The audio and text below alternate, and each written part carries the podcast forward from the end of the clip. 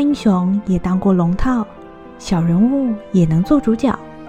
每周五晚上，让我们一起来听听三国那些人说说他们的故事吧。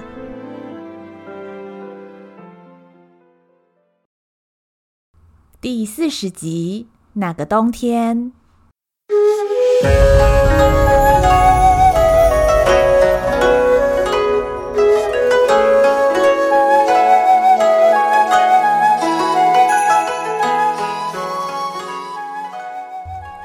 曹操和吕布之间的争斗已经进入最关键的阶段，精兵猛将进出的曹军以铺天盖地之势接近了下邳城，城外又宽又深的护城河形成了难以跨越的屏障，一旦时间拖得太长，劳师远征的曹军将功亏一篑。然而，对于采取防守的吕布军而言，一昧躲在下邳城里也不是万全之策。要是不能突破现状，城里的物资终究会坐吃山空。尽管双方都没有打持久战的本钱，僵持不下的局势却像是被冻结了一样。就在这个时候，传来淮南的袁术提出交换条件。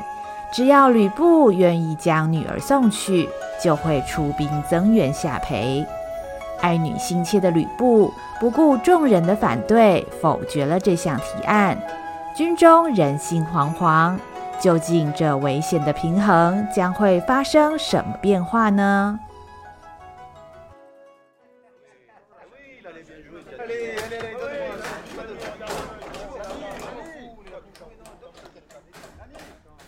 报告高顺将军，已经按照将军的指示，在下邳城外多建造瓮城，大约在两天就可以完成。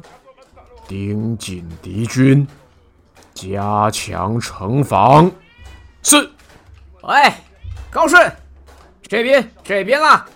擅离职守，有何指教？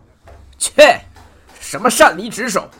现在是换班时间，差不多该吃饭了。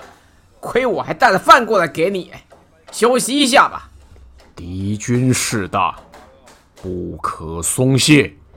哎，我说你呀、啊，也不要那么夸张。人是铁，饭是钢啊。你已经连值好几个班了，不要戴个面具，穿个铁甲，就以为自己真是铁打的。而且啊，就算你不休息，弟兄们也要休息啊。哎，二营和三营的，你们去歇歇。等一下，跟五营、七营交班。哦，知道了。谢谢张辽将军。哦，超累啊！走走，吃饭了，吃饭。走走。嘿，你瞧吧，哎，编到县阵营真是可怜呐，工作辛苦，长官要冷血。我看啊，你们以后改名叫血汗营好了。嗯。哎，好好好，别这样嘛。不说了，来吃点东西吧。那，在这儿呢。一直以来，高顺就是尽忠职守和纪律严明的代表，在吕布军中有极高的威望，非常受到同僚的敬重。过去经历过无数战役，高顺一向都用上十二万分的注意力，只有在认真完成工作的时候，才能感受到一丝平静。然而，在撤守到下邳城这段时间，高顺没有发现自己的压力和疲劳已经默默接近了临界点，在张辽的督促之下，高顺这才默默停下了手边的工作，接过张辽带来的食物，走到瞭望台附近，倚着柱子坐了下来。嗯嗯嗯，想不到时间过得这么快，已经十一月了。呜、哦，这个风是有够冷，哼！不过啊，幸亏我早有准备了。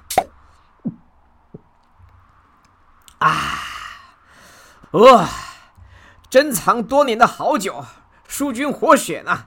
喂，高顺，你也来一点吧。严明军纪，不可饮酒。哼，没关系，要分你啊，我还真舍不得呢。哎，师叔我真不明白，你一天到晚呐、啊、戴这个面具是要怎么吃饭喝水啊？私人问题，无可奉告。哎，我看我啊，也是脑子有毛病，怎么会觉得你可以聊天呢？军营之中，只谈公事。啊，那好，讲公事，讲公事。现在下邳城附近呢、啊，曹军蠢蠢欲动。虽然说有护城河挡着，一时三刻他们打不进来。不过公台先生不放心呢，他要我带骑兵队的兄弟在下邳城外围扎营驻军，多设一个据点。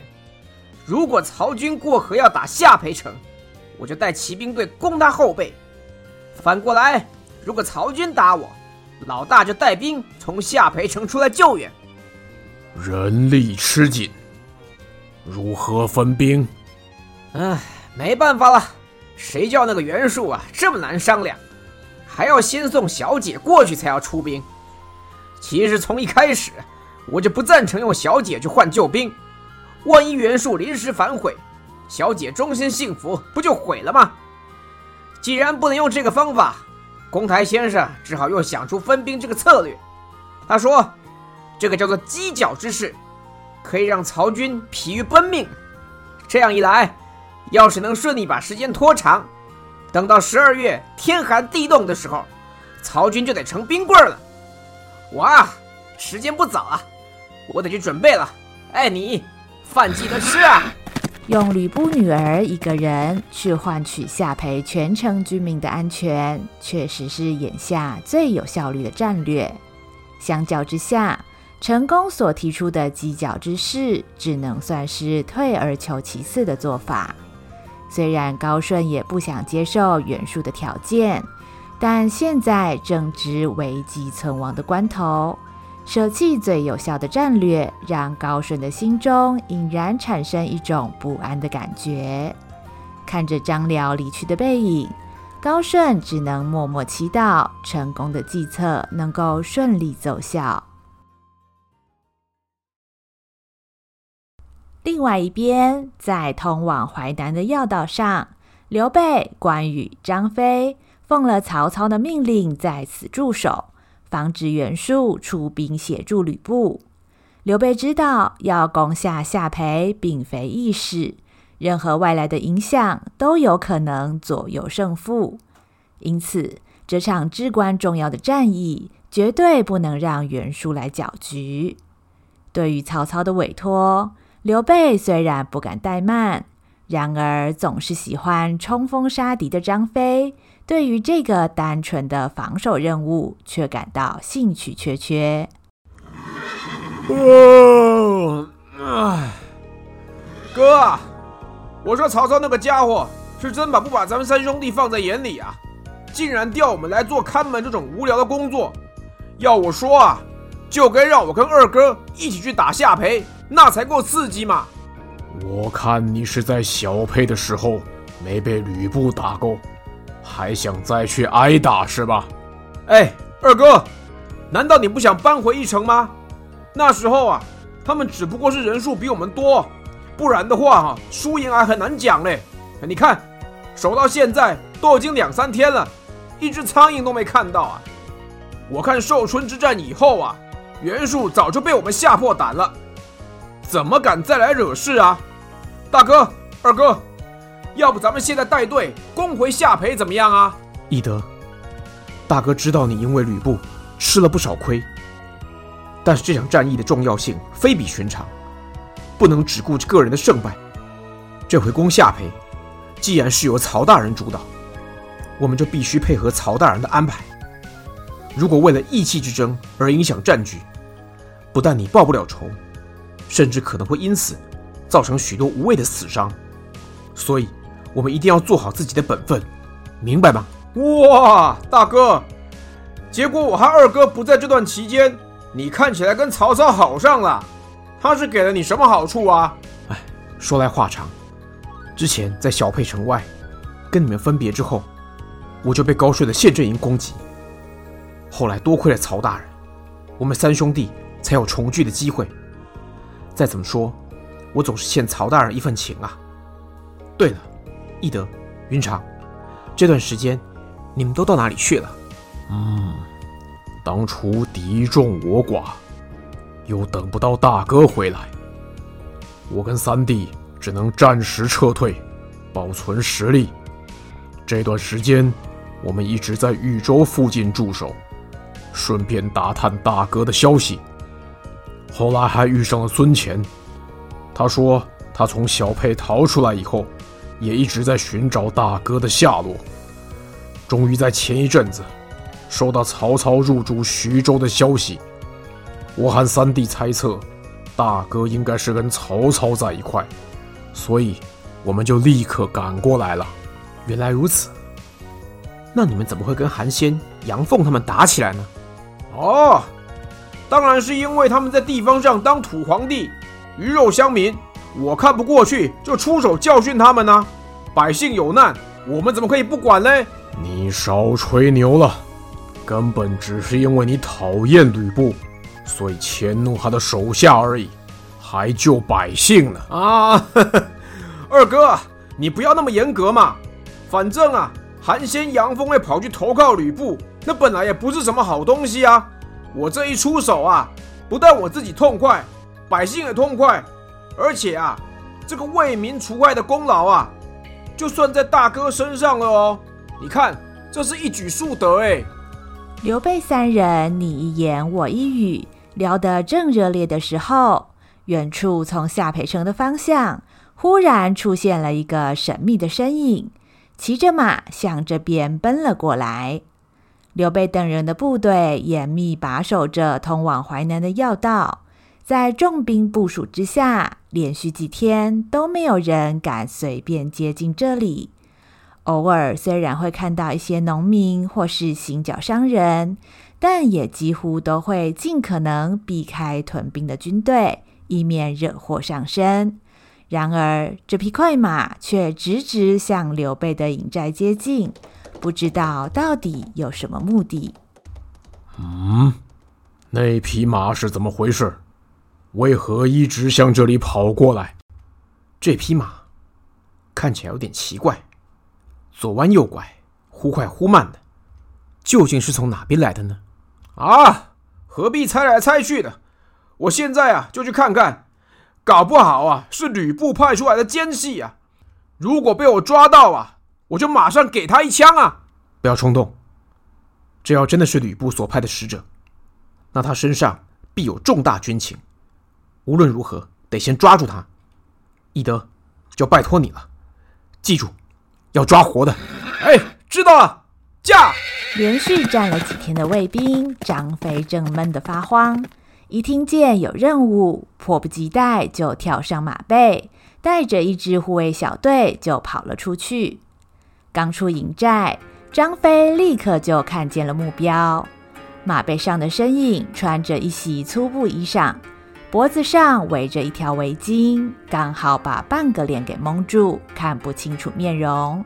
他身上没有穿戴盔甲，虽然戴着一顶步兵用的头盔。然而身形瘦小，比一般的士兵还要再矮了一截，头盔的尺寸也不相合，松松垮垮，看起来相当不协调。但是张飞才管不了这么多，高声大喝道：“喂，这里是军营啊，鬼鬼祟祟的，你是哪里来的？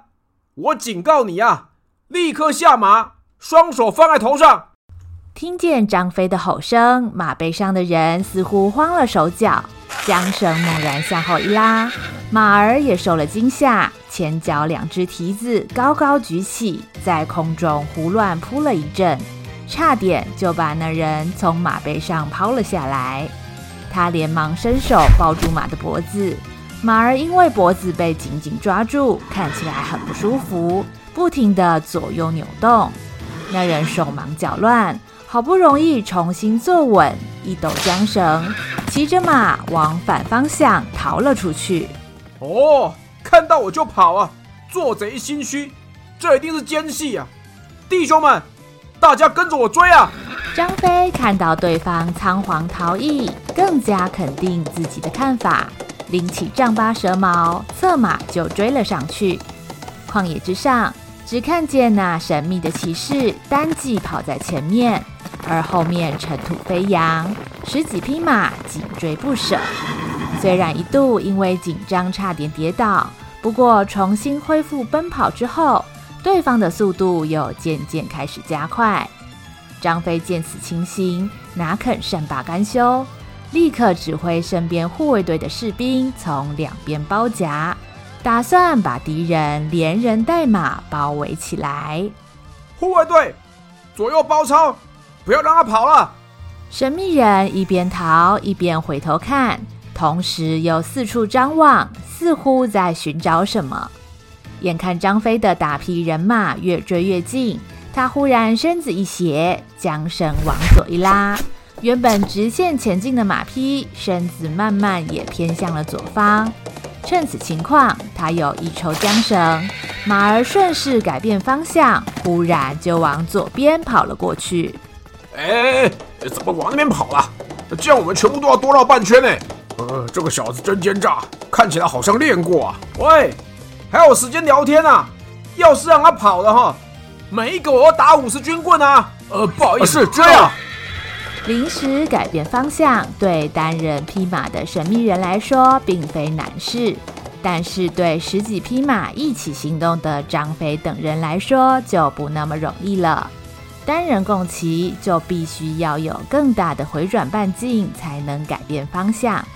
神秘人虽然瘦小，但是从控制马匹方向的表现来看，骑术并不同于一般人，见到计谋奏效，神秘人越骑越得心应手。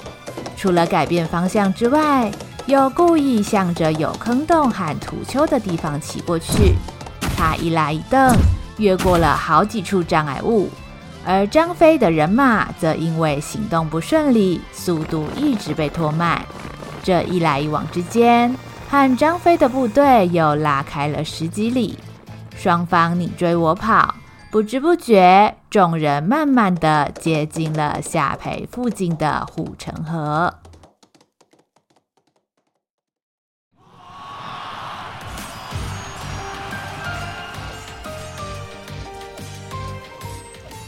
在下邳城外，曹操和吕布谈判破局之后，曹操下达了攻城的命令，连通泗水和沂水的护城河。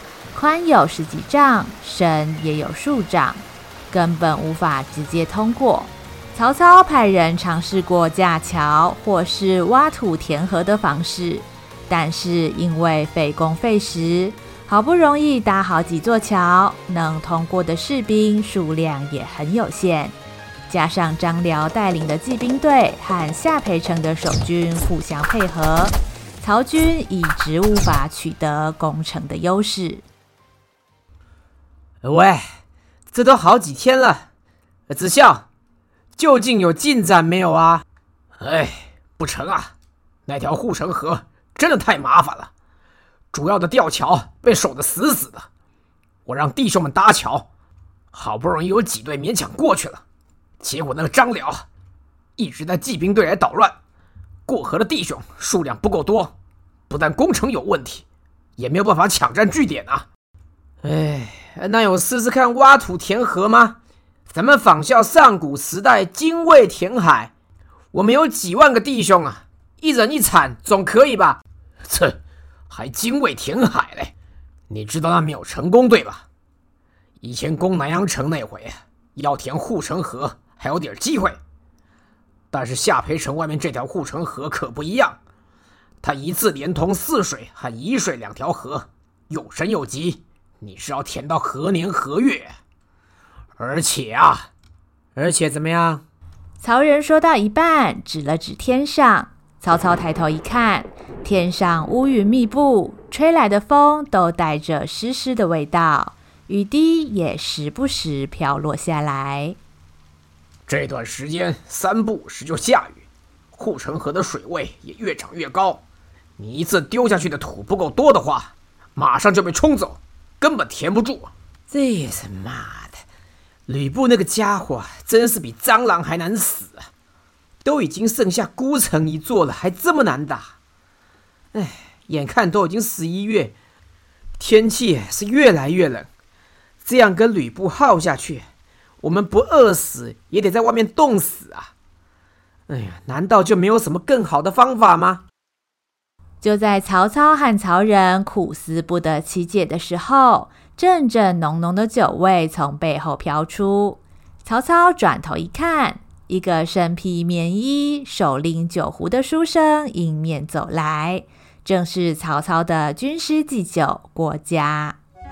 哎呀，哎呀，死酒鬼，你终于出现了！哎呦，你再不来，我可要烦死了！哎，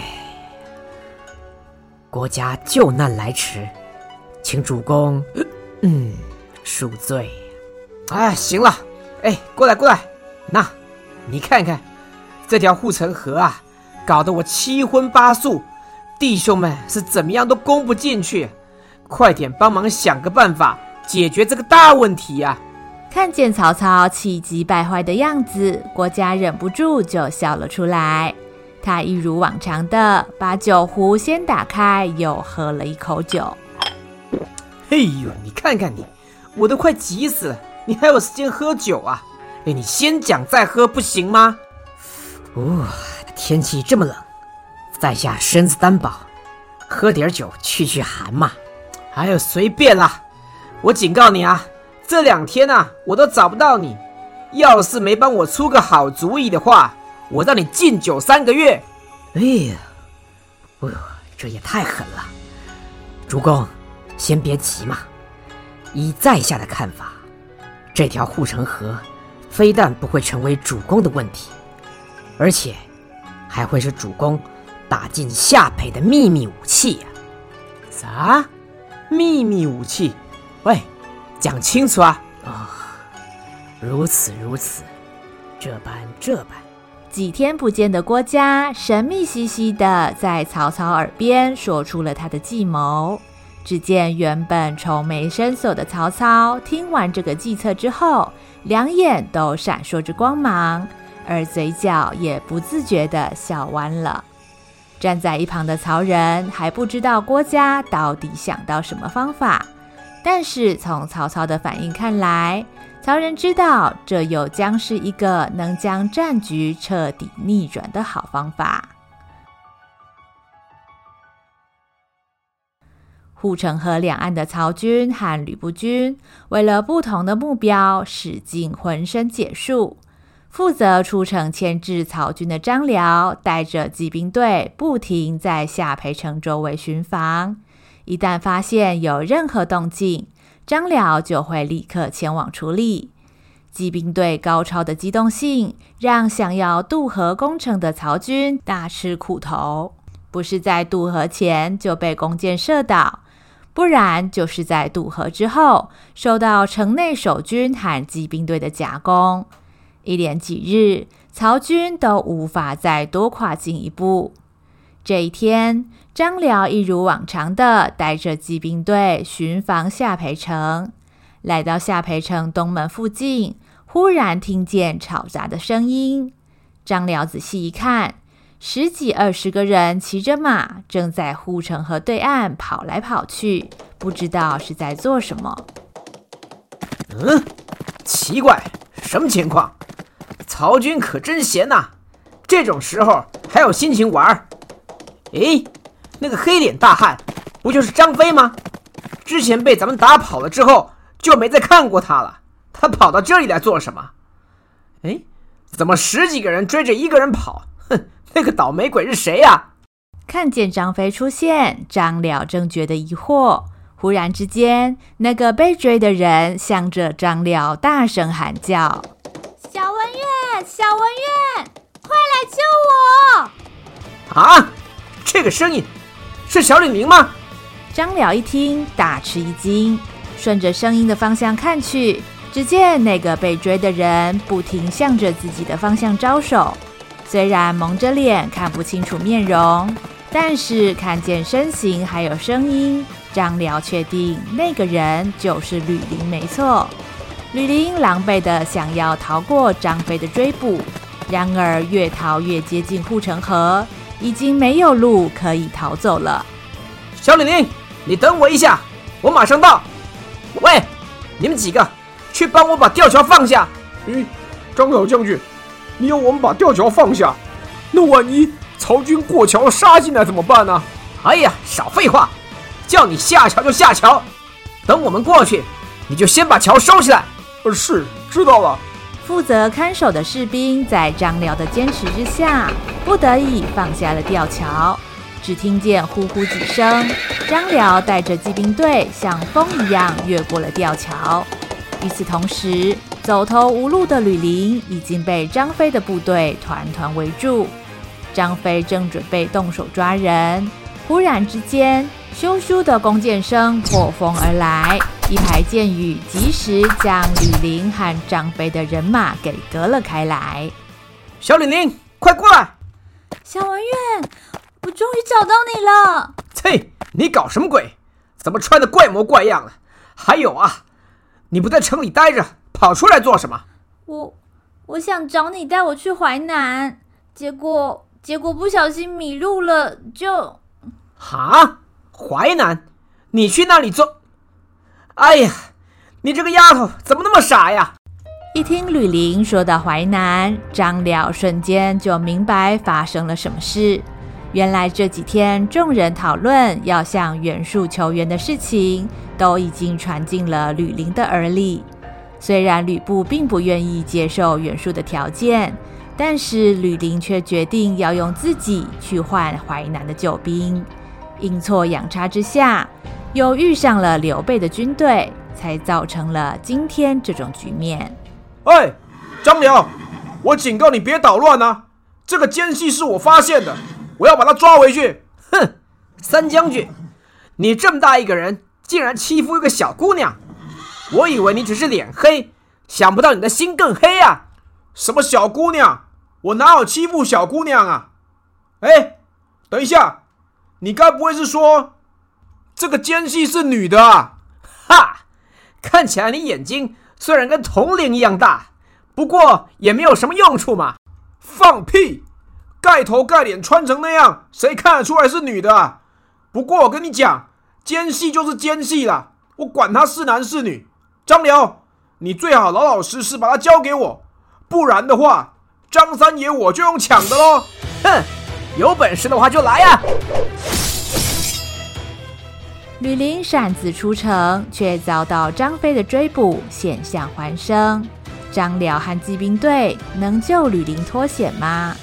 曹操对下邳的护城河束手无策，聪明的郭嘉究竟想出了什么样的计策？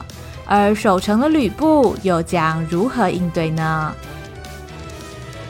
下一集，那座白门楼。